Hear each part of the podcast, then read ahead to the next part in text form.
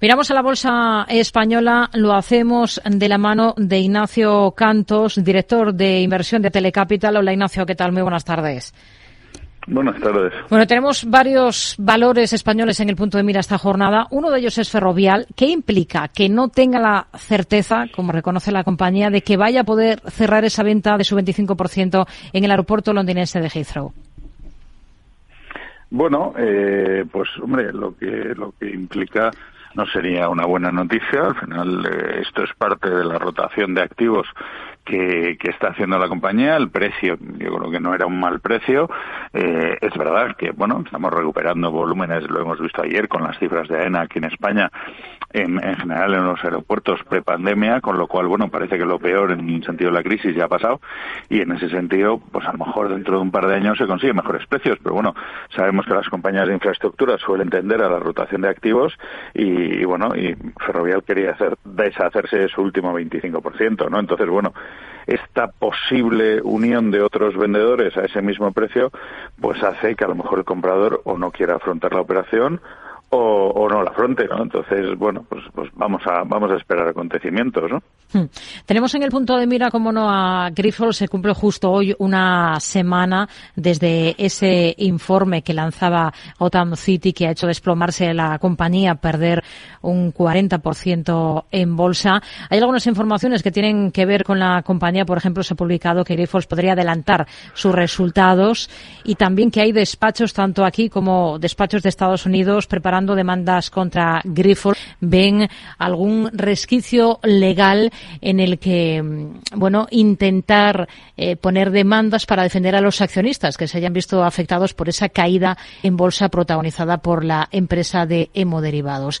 Que adelante cuentas, por ejemplo, que estaban previstas para el 29 de febrero, ¿serviría de algo?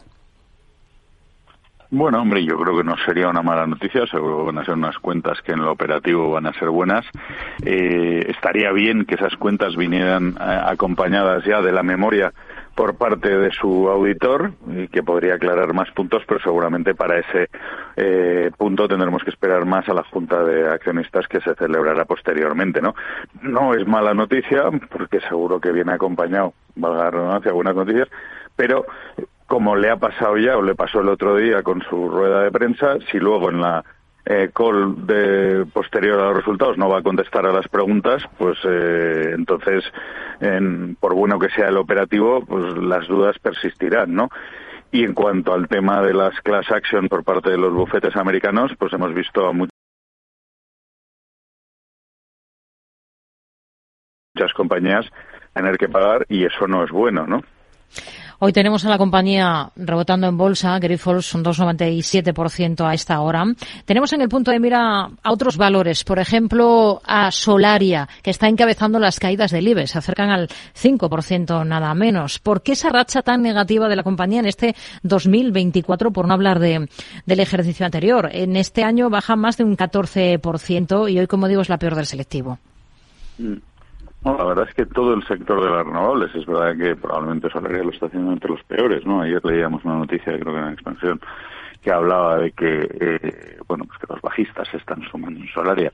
Eh, yo creo que ahora mismo las circunstancias operacionales de la compañía son bastante mejores de lo que eran hace seis meses incluso, ¿no? Los tipos yo creo que son algo más asequibles de lo que eran. Eh, esperamos bajadas de tipos y haber visto los máximos, con lo cual para aquellas compañías que evidentemente están endeudadas porque tienen proyectos o, parques jóvenes, pues eh, no es mala noticia y luego pues parece que la marcha operativa, o sea, el mercado no salió eh, insatisfecho de, de, lo que había conseguido poner en funcionamiento al final del trimestre pasado, ¿no? Y seguramente este trimestre pues pasará lo mismo, o sea, habrá cosas, pero bueno, nosotros, de hecho, hablando con la compañía hace un par de meses, eh, se hablaba de posibles buenas noticias en enero, veremos si estas llegan, porque es verdad que el castigo parece excesivo, pero en todo el sector, ¿eh? porque a Acciones Renovables le pasa igual, eh, Soltec, o sea, yo creo que casi todas las compañías relacionadas están teniendo unos un tiempo complicado. Indra, en cambio, no tiene nada que ver, es otro sector, está en máximos desde 2011. ¿Qué más esperan ustedes de la compañía tecnológica?